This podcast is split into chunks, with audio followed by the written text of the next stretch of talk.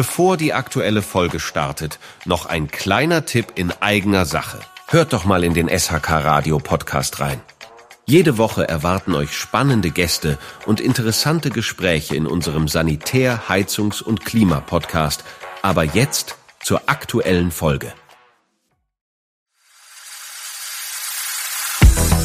Ihr hört die SHK News. Eine neue Fachmesse für Wärmeversorgung der Zukunft hat sich angekündigt, und zwar die Heat Expo.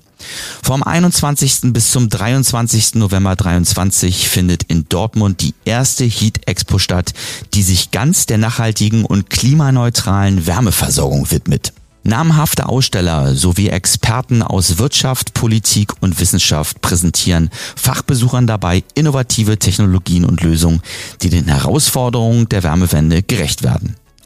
Ein Fokusthema der Messe ist die viel diskutierte Wärmepumpe. Das Rahmenprogramm wird von starken Partnern unterstützt, die ihr Fachwissen zum Thema Wärmeplanung der Zukunft beitragen. Neu dabei ist der Deutsche Städte- und Gemeindebund, der als Partner der Heat Expo agiert. Vor Ort haben Fachleute die Gelegenheit, sich über die entscheidenden Themen im Bereich Wärmeerzeugung und Versorgung, Infrastruktur, Transportnetze, Wärmedienstleistung und Service, natürlich auch Digitalisierung der Wärme sowie Entwicklung und Investition auszutauschen. Diese Business-Plattform für den gesamten Wärmesektor in ganz Deutschland ist einzigartig und bietet die Möglichkeit, die nachhaltige Wärmeerzeugung ohne fossile Brennstoffe zu diskutieren und voranzutreiben. Wir behalten natürlich die Heat Expo im Auge. Mal schauen, vielleicht werden wir vor Ort sein und werden dann berichten. Eine Personalmeldung aus dem Haus Winhager Deutschland. Winhager Deutschland arbeitet wieder mit einer eigenen Geschäftsführung. Konrad Spieß wurde als Geschäftsführer der Winhager Zentralheizungs GmbH Deutschland unter Stefan Grui, dem CEO der Winhager Gruppe, berufen. Der 48-jährige studierte Betriebswirt war bereits 2016 als kaufmännischer Leiter bei Winhager tätig und erhielt 2018 die Prokura für Deutschland. Seit Anfang 2022 hat er auch die kaufmännische Leitung und Prokura für die österreichischen Gesellschaften vertretungsweise übernommen, konzentriert sich nun aber wieder vollständig auf Deutschland und den deutschen Markt.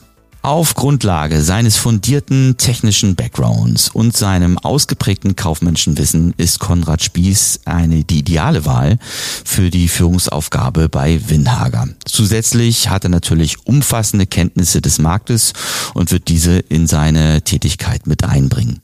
Klares Ziel, das er rausgegeben hat, ist die Marktstellung von Winhager in Deutschland auszubauen und die Marke im deutschen Markt stark zu positionieren.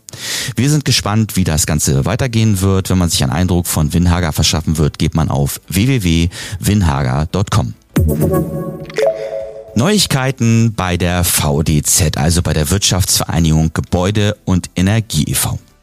Ab dem 1. September 23 wird Jens J. Wischmann die Geschäftsführung der VDZ Wirtschaftsvereinigung Gebäude und Energie e.V.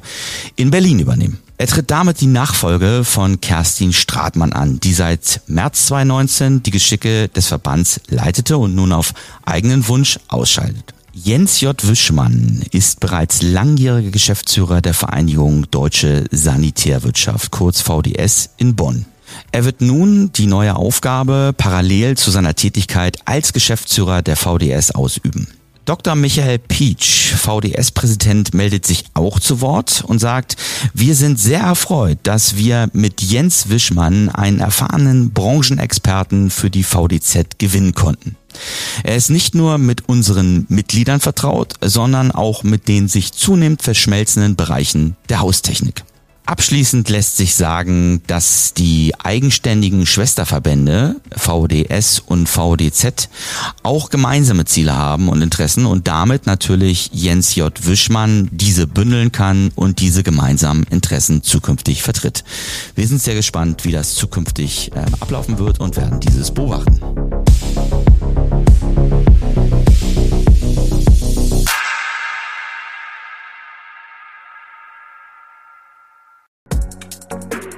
Diese Folge entsteht durch die Kooperation von SHK Radio und der SBZ.